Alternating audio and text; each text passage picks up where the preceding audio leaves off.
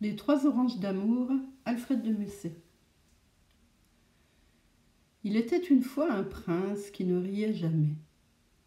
Mais un jour, une femme dit Moi, je le ferai rire, ce prince, rire et pleurer. Et la femme revêtit des haillons cousus avec de la ficelle, répandit ses cheveux sur ses épaules, et au son d'un tambourin, elle a dansé devant le prince qui se tenait accoudé au balcon de son palais. Elle fit tant et tant en dansant fougueusement, que soudain la ficelle qui retenait ses vêtements se rompit, et elle se retrouva toute nue au milieu de la rue. La voyant, le prince se mit à rire aux éclats. La femme n'avait pas pensé qu'elle pourrait perdre son costume. Quand elle vit que le prince riait d'elle, elle lui dit Plaise à Dieu que vous ne riez jamais plus avant de trouver les trois oranges d'amour. Dès cet instant, le prince se sentit bien triste. Un jour, il décida Je veux m'amuser et rire. J'irai chercher les trois oranges d'amour où qu'elles soient.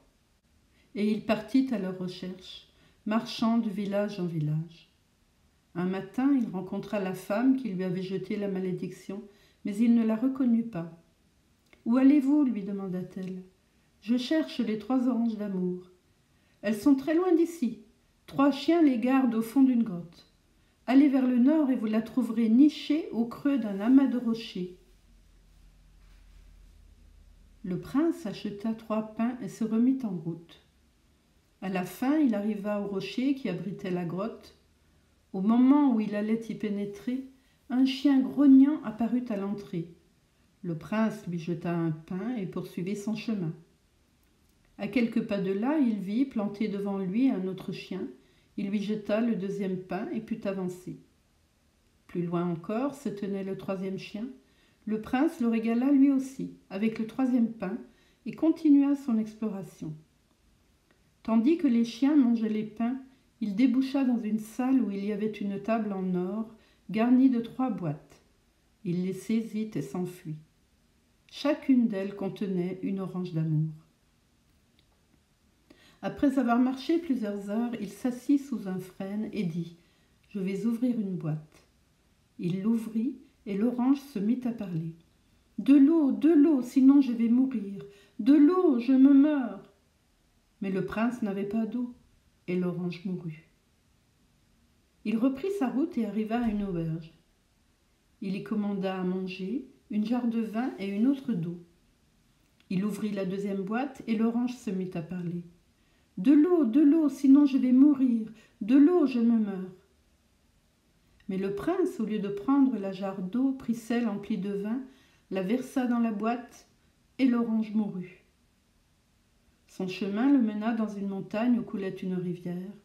Il s'y arrêta et ouvrit la troisième boîte. L'orange se mit à parler. De l'eau, de l'eau, sinon je vais mourir. De l'eau, je me meurs. Cette fois, dit le prince, tu ne pourras pas mourir faute d'eau. Et il jeta la boîte dans la rivière. Aussitôt, un nuage d'écume se forma sur l'eau et une princesse plus belle que le soleil en sortit. Le prince l'emmena avec lui et l'épousa au premier village qu'ils rencontrèrent. Un an après, la naissance d'un fils augmenta encore leur bonheur. Mais un jour, le prince annonça à son épouse Il nous faut retourner voir ma famille. Je n'ai donné aucune nouvelle au roi mon père depuis que j'ai quitté le palais.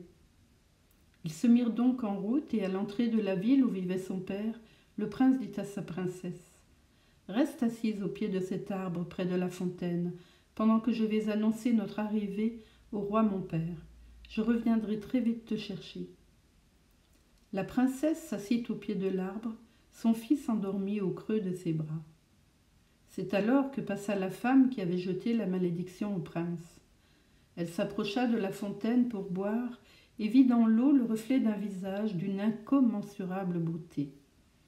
Elle se redressa en reculant et dit Je suis très belle. Elle se rapprocha peu à peu de la fontaine, et l'eau réfléchissait toujours le même visage, plus resplendissant que jamais.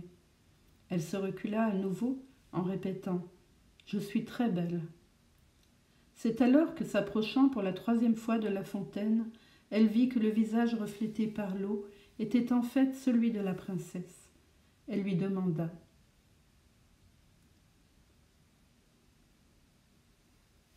Que faites-vous ici? J'attends le prince, mon mari. Quel bel enfant vous avez. Donnez-le-moi un moment, je le tiendrai pendant que vous vous reposerez. À contre-cœur, la princesse tendit son enfant à la femme.